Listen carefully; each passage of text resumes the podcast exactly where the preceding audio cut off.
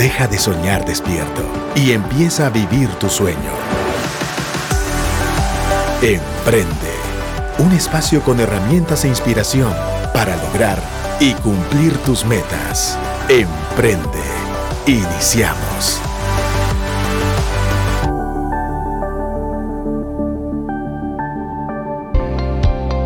Muy buenas tardes querida audiencia de Emprende y Radio Actitud. Estamos aquí nuevamente un lunes 5 de septiembre, ya estamos en septiembre, se nos está acabando el año, ya huele a tamal, ya huele a fiambre, ya huele a los fireworks, ya viene toda la Navidad. Y la verdad me gusta mucho que este programa cada vez estamos trayendo nuevas personas, nuevas herramientas y nueva inspiración. Este programa, cuando fue concebido en el corazón de Federico y su esposa Lorena, buscaban eh, ayudar al emprendedor y a toda aquella persona que desea superarse. Y dentro de esto, pues obviamente nos toca a nosotros y mi responsabilidad es traer siempre aquí a personas que te van a agregar valor en cualquiera de las áreas de tu vida, pero más en esas áreas donde obviamente Dios quiere verte bendecido y prosperado. Y hoy tenemos a un invitado muy especial aquí en cabina, alguien que de verdad le puedes aprender mucho. Yo le he aprendido mucho a lo largo de nuestra vida, tenemos muchos años de ser amigos. Después, hace algunos años, después nos, él me jaló aquí para la iglesia y quiero agradecerles Mario Cabrera, mi líder. Él, aparte de ser líder de Casa de Dios, él es especialista en medicina o en equipo de medicina tecnológico y tiene muchísimos años de experiencia en el área comercial, 24 años, y actualmente trabaja en servicios quirúrgicos como especialista y yo he visto con mis propios ojos cómo Dios lo ha levantado. Pero eso ha sido una combinación, una combinación de fe y una combinación de estrategia. Y esa estrategia se llama negociación. El tema de hoy es el arte de la negociación comercial. Y hoy estamos aquí con Marito Cabrera. Bienvenido, Marito. Muchas gracias, Pepito. Para mí es un honor, de verdad, poder estar aquí, poder compartir, como bien dices, todo lo que Dios ha hecho todo lo que Dios me ha enseñado, adicional pues entender ese balance entre usar la fe y el conocimiento y ser prudentes también en cómo podemos nosotros enriquecernos más cada día. Y esperamos que este programa pues eh, ayude a los que están escuchando este programa y pueda adicionar valor a todo lo que haga. Estoy seguro que sí, porque cuando me mandaste todo el tema de la biografía, el tema que querías compartir, me gustó mucho. Porque, digamos, Mario y yo, pues obviamente nos conocemos desde hace muchos años, pero también en algún punto de nuestra vida compartimos eh, la misma compañía. Estuvimos trabajando en una, en una empresa de telecomunicaciones y ambos en el lado comercial, en un departamento y en otro, pero al final tenemos las ventas en nuestras venas. Y toda esa experiencia, obviamente, de años, obviamente uno se va formando, pero cuando lo mezclas con conocimiento, como bien dijiste Mario, y con fe, se logran cosas grandes. Entonces, ¿quién es Mario Cabrera? Yo te conozco, pero yo quiero que la audiencia te conozca. ¿Quién es Mario Cabrera?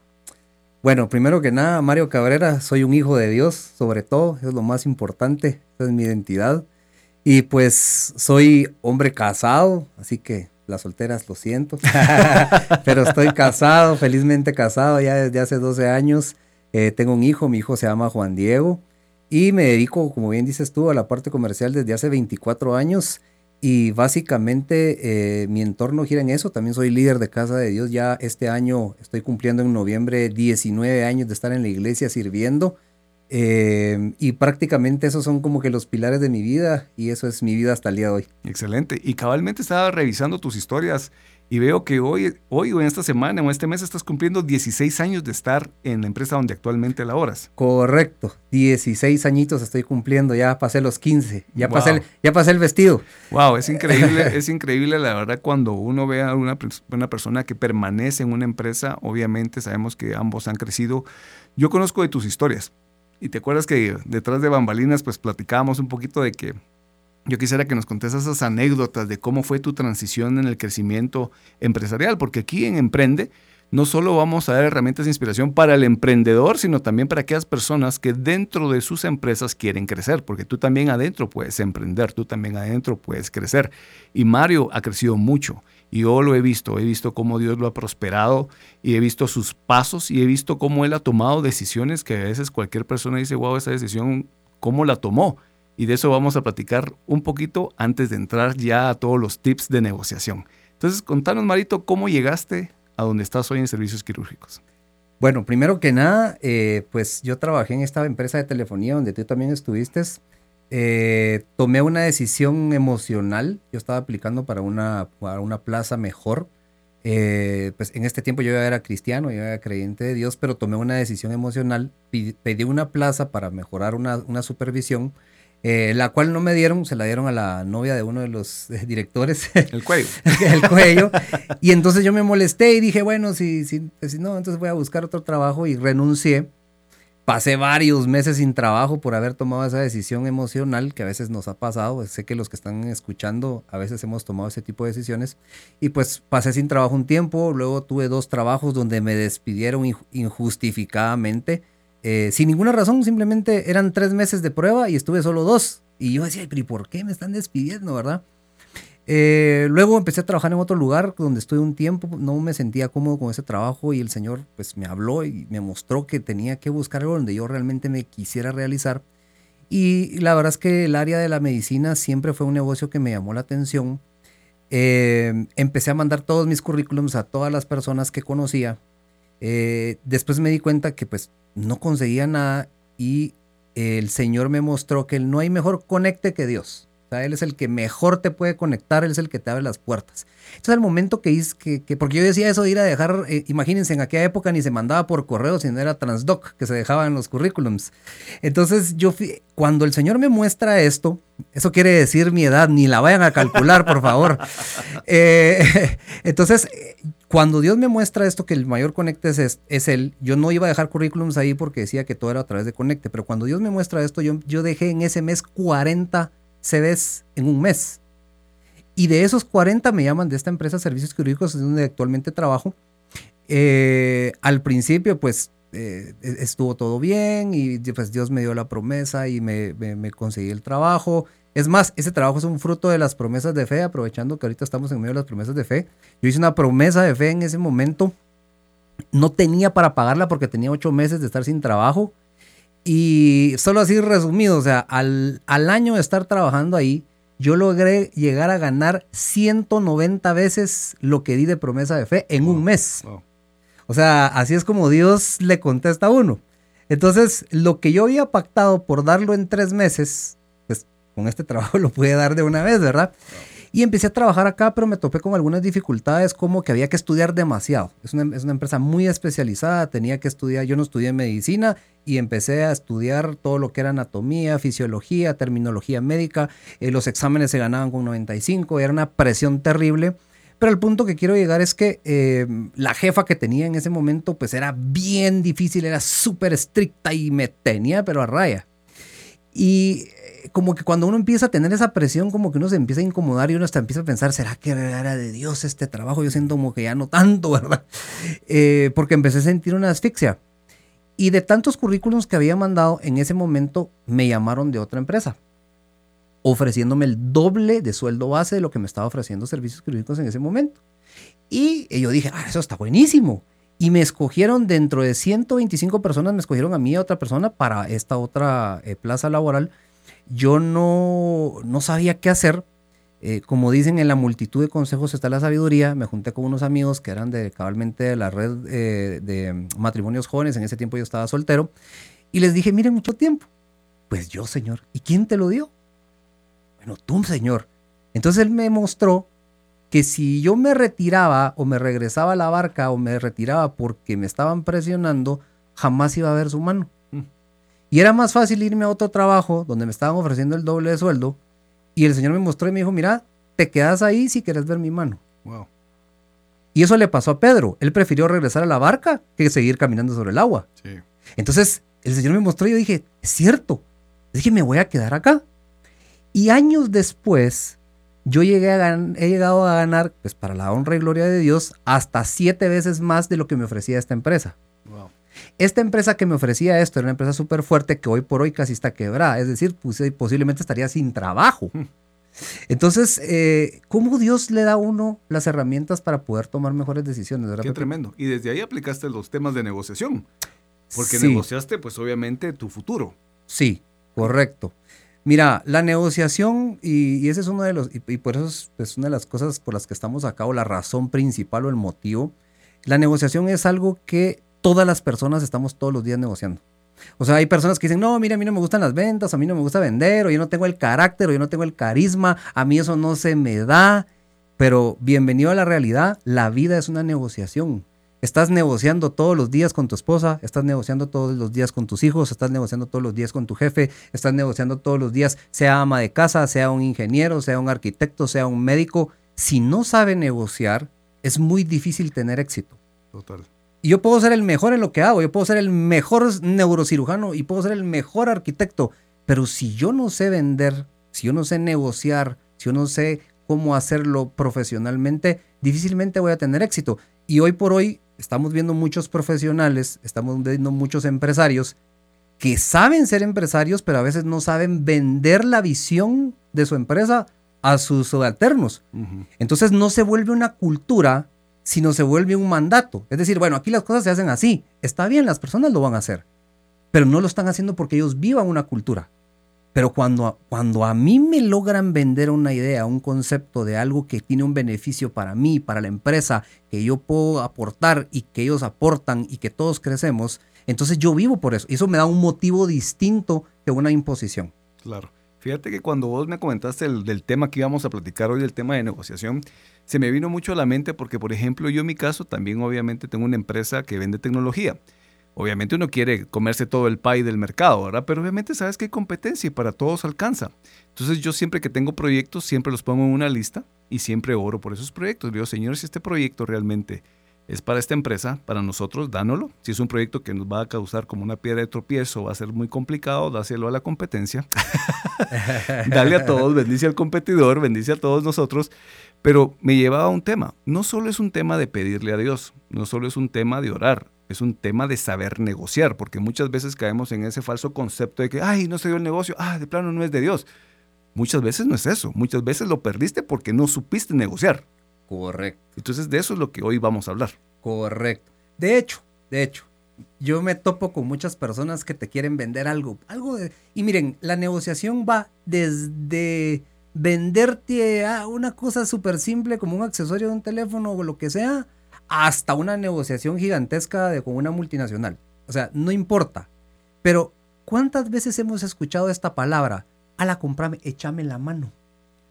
Échame la manita para poder. Eh, mira, necesito. Es que sabes que lo que pasa vos que no he vendido nada. Mm. Entonces, ¿cuántas veces la gente quiere vender así? Porque le ayuden. Realmente no es esa la razón por la que nosotros tenemos que vender.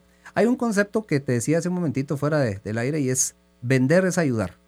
O sea, ¿Cómo te puedo yo ayudar? Y como bien decís tú, o sea, no es, em, no es que solo usar la fe, no es solo decir creerle a Dios, sino esa combinación de la fe debe de ir con una estrategia. ¿Cómo puedo yo venir y ser un mejor negociador? El primer punto que yo te diría, Pepe, es la actitud. La actitud no tiene que ver con cultura, la actitud no tiene que ver con conocimiento, la actitud no tiene que ver con... Em, con el estatus de la persona ni el nivel académico que tenga. Te puedo decir que he visto gente vendiendo cosas profesionales o muy profesionales aparentemente con una actitud pésima. Eh, no hace mucho estuve en una tienda en, de, deportes que entramos con mi esposa y no sé por qué siempre después de que vamos a almorzar a esa tienda desde nos queda en el camino y entramos, pero no compramos nada, solo entramos a chutear. Y hay una señora que trabaja ahí que nos atiende de una manera tan espectacular. Yo creo que ella hasta nos conoce. Y creo que hasta sabe que no vamos a comprar. Pero nos atiende de una manera tan espectacular que el día que quiera comprar algo voy a ir a esa tienda. ¿Por qué? Porque ella me atiende igual si le compro o no. Porque esa es su actitud. Ella tiene un motivo diferente que no solo es la venta. No sé si me estoy explicando. Yo creo que hasta te deja un depósito emocional. Ahí como te dice, bueno, te atiendo tan bien que en algún momento vas a tener cargo de conciencia que me vas a tener que comprar. Correcto. Y entonces entra la actitud, pero la actitud proviene de la motivación. Y muchas veces confundimos la motivación con el ánimo. No sé si te ha pasado que te levantas, hoy sí es el día de los negocios y ese día todo te sale de cabeza. Entonces tus ánimos están cambiando constantemente. Y de hecho la misma palabra motivación viene de motivo. Los motivos son los que deben de permanecer, porque las emociones van y vienen todo el día, todo el tiempo. Pero cuando los motivos, de hecho, yo tengo una frase, entre más fuerte es tu motivo, más fuerte va a ser tu motivación. O sea, si yo tengo un motivo fuerte por el cual estoy trabajando, si estás, el motivo fuerte por el que estás trabajando es porque querés ahorrar para la universidad de tus hijos, el motivo que tenés es porque querés pagar tu casa y no querés estar endeudado, el motivo que tenés es que querés levantar tu empresa y que tus em, empleados estén mejor y que todos ganen mejor. O sea, al final ese es un buen motivo. Y van a haber días malos, van a haber días de clavos, van a haber días que las cosas no te van a salir como esperabas. Pero si tú escribís tus motivos, por cuáles estás ahí, qué es lo que estás haciendo, cuál es la motivación. Entonces la motivación no es echar porras. Fíjate que tocaste un buen punto, porque nosotros en la empresa hace dos años empezamos, bueno, aperturamos una posición que se llama Innovación y Desarrollo, que está Luis Pedro Centeno ocupándola, y él llevó un concepto que se llama The Why Mural, el mural del por qué. Buenísimo. Y nos sentamos con toda la gente y le decíamos, ¿por qué? ¿Por qué estás acá? ¿Por qué estás trabajando en esta empresa? ¿Cuál es tu motivo? Y todos comenzamos a ver que muchos era su casa, sus viajes, su familia, y el concepto al final era todo lo que yo haga va a ir en función de que tú también alcances tu sueño. Pero esa motivación, entonces estoy de acuerdo contigo. Todos tenemos que tener esa motivación. Y hay motivaciones intangibles. Por ejemplo, yo estoy en el negocio de la salud y nuestro, nuestra motivación como empresa para todo trabajador, trabajador de servicios quirúrgicos es, estamos aquí para salvar vidas. Mm. Eso no es algo tangible. O sea, el día que yo me retire de trabajar aquí o, el día que ya no esté, eh, yo me voy a quedar con la satisfacción de que pues obviamente no solo generé y pude lograr muchos sueños en la parte económica, sino que estoy seguro que los hospitales, eh, tanto nacionales o las instituciones, no son las mismas hoy que hace 10 años. Sé que los pacientes se están atendiendo de una mejor manera y no importa que no tengan recursos, igual son personas que necesitan ser atendidas como se atiende en un hospital privado categoría A, se puede atender así en un hospital del Ministerio de Salud. ¿Por qué? Porque al final en cirugía pediátrica es el hijo de alguien, en cirugía de adultos es la mamá de alguien. Y cuando tu motivo va más allá de decir, bueno, yo no solo estoy vendiendo algo, estoy aportando algo que ayuda a salvarle la vida a alguien, entonces esos motivos están por encima del dinero. Totalmente. Cuando estábamos platicando hablábamos un poquito acerca de la estrategia o las tácticas de venta, cuando tú llegas con un cliente. Cuéntanos un poquito de eso, Mateo. Sí, miren, una de las cosas, o mira Pepito, que uno comete el primer error, o lo primero que uno no, de, o que no deberíamos de hacer, es asumir. Nosotros somos muy em, eh, muy fácil asumir las cosas, así como, bueno, ese cliente tal vez no me va a atender a mí, no, ese cliente es de la competencia, no, ahí la competencia está metida. ¿Y qué si está mal atendido? O sea, le han estado comprando a la competencia por tanto tiempo porque de plano ya están acostumbrados a trabajar con ellos, pero en los últimos seis meses casi que cuando llegas tú te dicen, ala, mire, qué bueno que vino porque realmente estoy mal atendido. Mm. Y nosotros pasamos un año asumiendo que tal vez ni, siquiera nos iban a recibir. Mm. Entonces lo primero que tenemos que hacer nosotros es investigar, prospectar, ver tu mercado, qué es lo, a qué público vas a ir, a qué público te vas a dirigir, cuál es el dolor que tiene esa persona, cuál es la necesidad que tiene esa persona, cómo vas a ayudar a esa persona, por qué me debería de comprar a mí. Ah, es que porque tengo fe. No. O sea, ¿por qué, me, ¿por qué voy a, o sea, qué te voy a aportar yo, Pepe, que querés comprarme? Claro, claro. Debe haber un interés, siempre es un interés. Correcto. Entonces lo que yo tengo que hacer es hacer toda esa investigación. A veces dicen, bueno, eso lo debería hacer la empresa. No, eso lo debería hacer la persona que se está dedicando a esta parte comercial que tiene que hacer toda la investigación, tiene que ver eh, los precios del mercado, tiene que saber, incluso, yo les digo algo, uno debe conocer su competencia más que ellos mismos. Totalmente. Y vos, algo cierto, a mí cuando me quieren vender algo y comenzamos una presentación, porque ahora todo es en Teams, ¿verdad? O en Zoom, y me dicen, bueno, mire, José Luis, mucho gusto, yo sé que sí, me está en Guatemala, en El Salvador, y que son representantes de estas marcas, y hemos visto que llevan una operación de tanto tiempo. Pues que cuando yo, esta persona se investigó. Y entonces me hace ponerle más atención porque hizo su tarea. Correcto. De hecho, cuando tú hablas con alguien de un tema que sabes que sabe lo que está hablando, eso se nota. Y que no es una teoría, sino que esa persona ha tenido la experiencia en lo que te está hablando. Entonces, por eso te digo yo que investigar, saber, conocer tu competencia, saber cuáles son sus fortalezas, cuáles son sus debilidades, cuáles son tus debilidades, cuáles son tus fortalezas, para que cuando tú prepares y logres tener una cita con ese cliente o con esta negociación tan importante eh, que ni siquiera ha empezado una negociación. Es el antes de tener el primer acercamiento tenés que hacer toda esa prospección de inteligencia para que cuando tengas la oportunidad la a aprovechar de la mejor manera. Es más, van a haber situaciones de negociación que tal vez vas a tener una oportunidad. Y si no la sabes aprovechar, la perdiste. Claro. Entonces tenés que estar armado. De hecho, te voy a decir algo. Entre más información lleves para poder hacer una negociación, te va a ser más fácil cerrar esa negociación. Definitivamente. Yo creo que el servicio es algo muy importante, va más allá del costo. Sabemos que estamos en un mercado de costos, pero vos lo has dicho claro, muchas veces está mal atendido y el servicio es el que va a llevar a otro nivel. Yo sé que vos estás en un mercado bien difícil porque atendés médicos. Y, cirujanos. Y son cirujanos. Imagínate, o sea, sabemos que ellos, pues por el grado de estudio, lo que se han llevado, pues muchos tienen un orgullo bastante alto. Sí, mira, eh, pues obviamente, pues con toda razón, ¿verdad? O sea, son, son carreras que llevan 15 años estudiando cuando tienen una eh, subespecialidad, ¿no? Digamos, eh, no es tan fácil entrar en ese negocio, pero sí, o sea, a mí me ha tocado mucho hacer toda la investigación, llevar todas las herramientas posibles. De hecho, las objeciones, cuando hablamos de objeciones, y vamos a hablar, un poquito más adelante de eso, casi siempre son las mismas. Y si yo tengo estudiadas mis objeciones, cuando yo voy a hacer mi visita a mi cliente, si las tengo, de hecho yo, de, yo debo describir las objeciones y las debo resolver. Debo decir, bueno, si esta es la, estas son las objeciones más comunes de los clientes, entonces yo tengo que anotar, tengo que darle una solución a, esa, a esta objeción para que cuando yo ya sé por dónde va el cliente que tiene una objeción, yo ya le tengo una solución para esa objeción que él tiene. Buenísimo. Nosotros también en la compañía, y es parte complementaria de lo que decís, hacemos el juego de roleplays. Cuando estamos en una negociación muy grande, que sabemos que vamos a tener one shot, que va a estar el director que toma las decisiones, que es el stakeholder, hacemos un roleplay. Entonces nos juntamos y yo me las pongo como que si yo fuera el director y le veo pesimismo a todo. Y le comienzo a preguntar a, a la persona. Entonces, eso creo que ayuda muchísimo basado en lo que estás hablando. Y te voy a, ahí tú estás mencionando algo bien importante del tomador de decisión. Muchas veces estamos queriendo hacer negociaciones con la persona equivocada y no con la persona que es la tomadora de decisiones.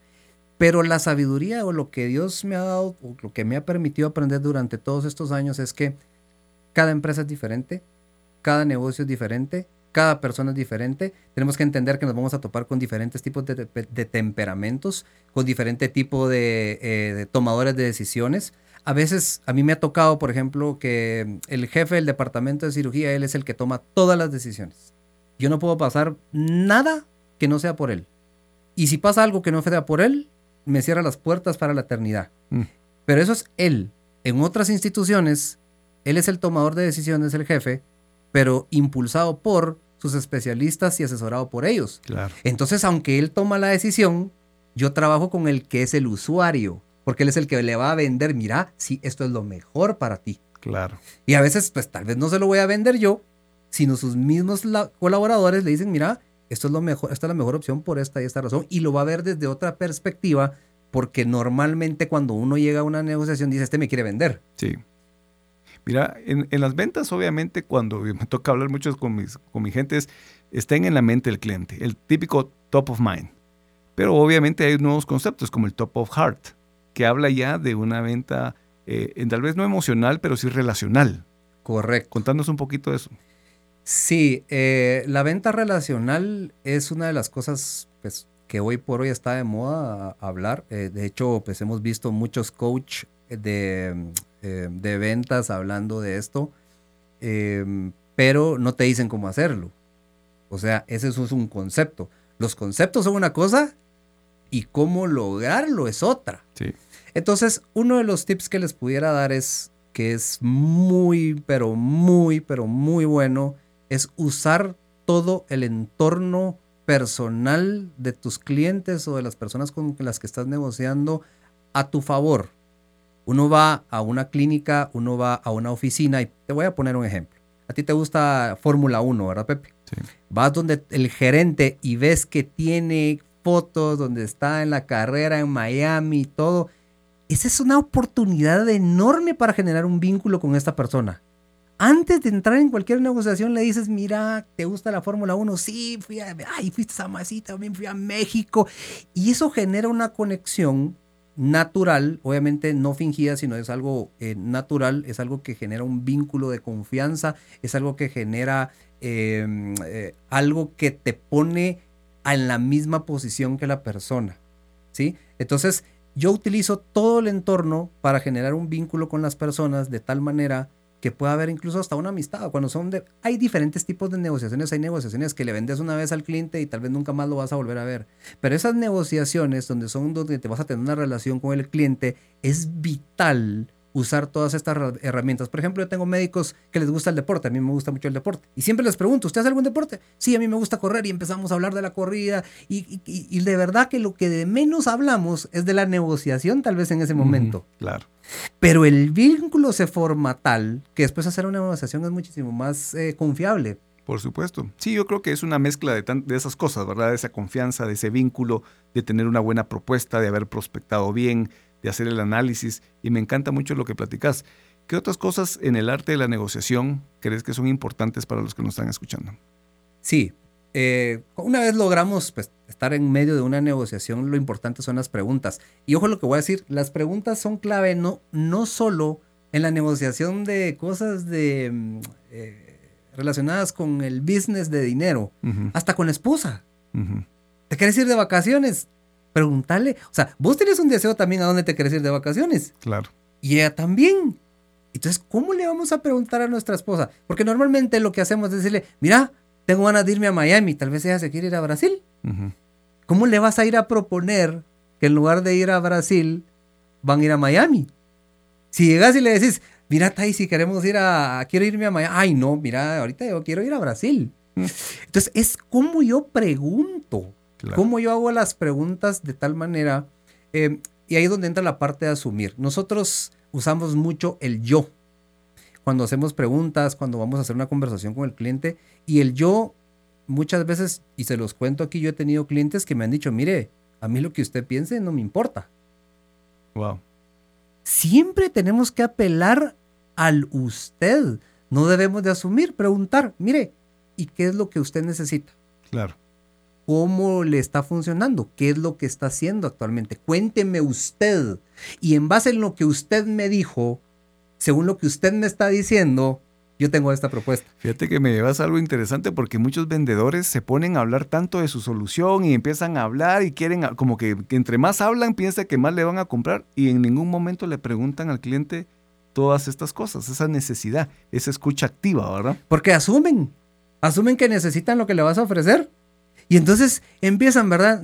No quiero decir nada en contra de estas llamadas. No sé si algunos hemos recibido esas llamadas del 22, ta, ta, ta, ta, ta, ta, ta diciéndote que sos el cliente eh, elegido. Y de verdad no te dejan ni hablar. O sea, estás ahí y puchica, cuando sentís ya le decís, mire, no, gracias. Claro. Creo que las preguntas, y no solo preguntar, porque también puedes, ojo con lo que voy a decir, puedes incomodar a una persona. Bueno, ¿y este quién me está viniendo a entrevistar aquí? Como que para entrevista. No, o sea, tienen que ser muy genuinas, tienen que ser muy... Em, tenemos que tener mucha eh, inteligencia emocional para hacer las preguntas, que sean preguntas objetivas, que sean preguntas que muestren interés. Em, muchas veces yo ya sé cómo lo que está pasando, yo ya sé cuál es la necesidad que él tiene, pero yo no se la digo. O sea, yo no llego a decirle, mire, yo sé que usted tiene este problema. Lo llevas. no, le pregunto, mire, ¿qué pasa cuando usted le, está en esta situación. Claro. Y él solito, o sea, él te va a decir y te va a explicar y las personas llevan a su mente la situación en la que están viviendo y entonces realmente se dan cuenta que tienen una necesidad. Y ahí es donde entra la asesoría. Por ejemplo, hace unos años, em, la venta de equipos en el gobierno es algo difícil porque tiene un renglón asignado presupuestario y ese renglón generalmente no tiene eh, presupuesto porque eso se hace a través de un POA, que es una proyección que es un año antes y a veces se asigna y a veces no. O sea, es como una lista Santa Claus, ¿verdad? Y a mí se me ocurrió, entonces yo llegué a un hospital que me asignaron y me dijeron, mire, aquí está el hospital, llegué con el jefe y le dije, mire, eh, me dijo, mire, quiero comprar equipos de cirugía videolaparoscópica.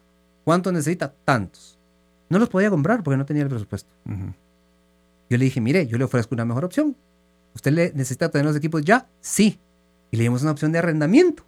Y el arrendamiento para él fue maravilloso a los dos meses pudo tener sus equipos, en lugar de esperar dos o tres años, y entonces ya pudo tener sus equipos. Yo le di una solución a él que él no estaba buscando, pero que sí era su necesidad. Y esa es la parte de la asesoría.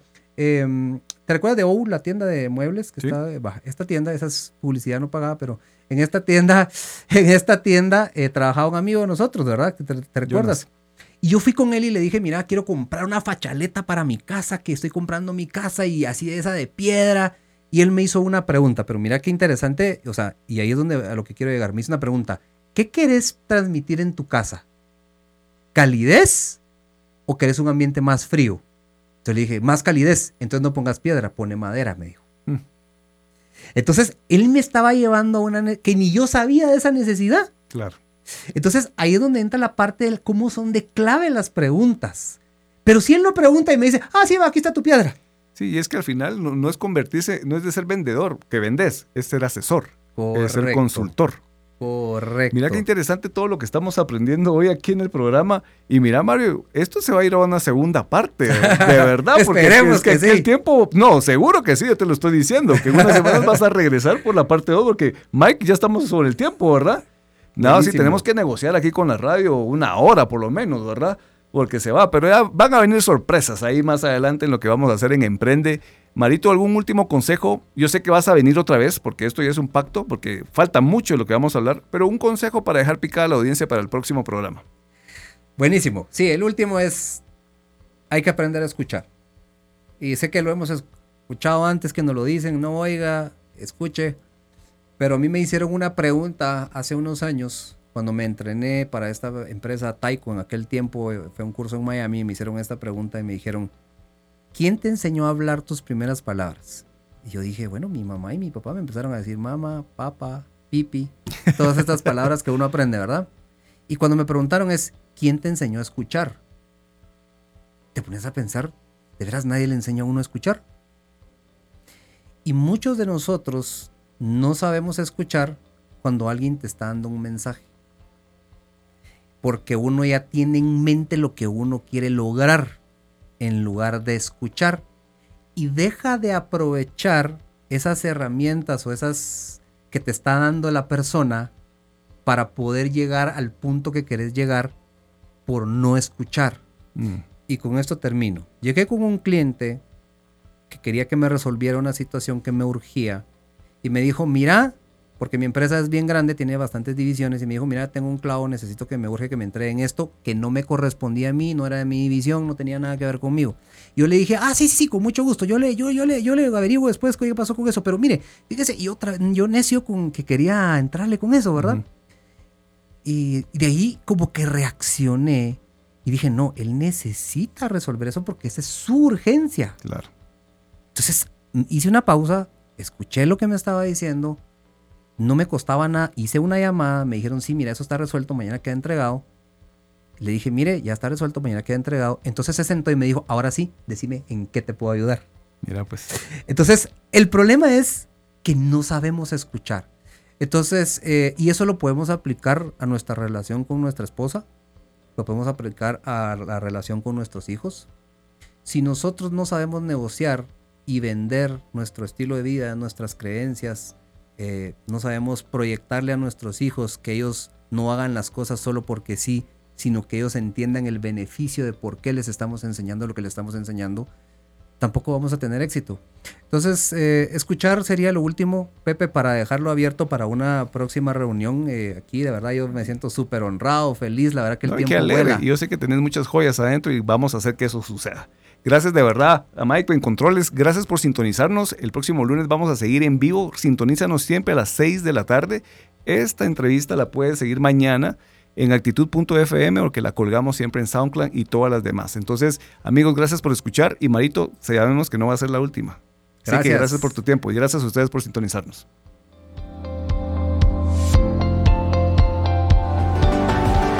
Esto fue Emprende si quieres escuchar nuevamente este episodio o compartirlo, búscalo en actitud.fm. Emprende. Herramientas e inspiración para lograr y cumplir tus metas.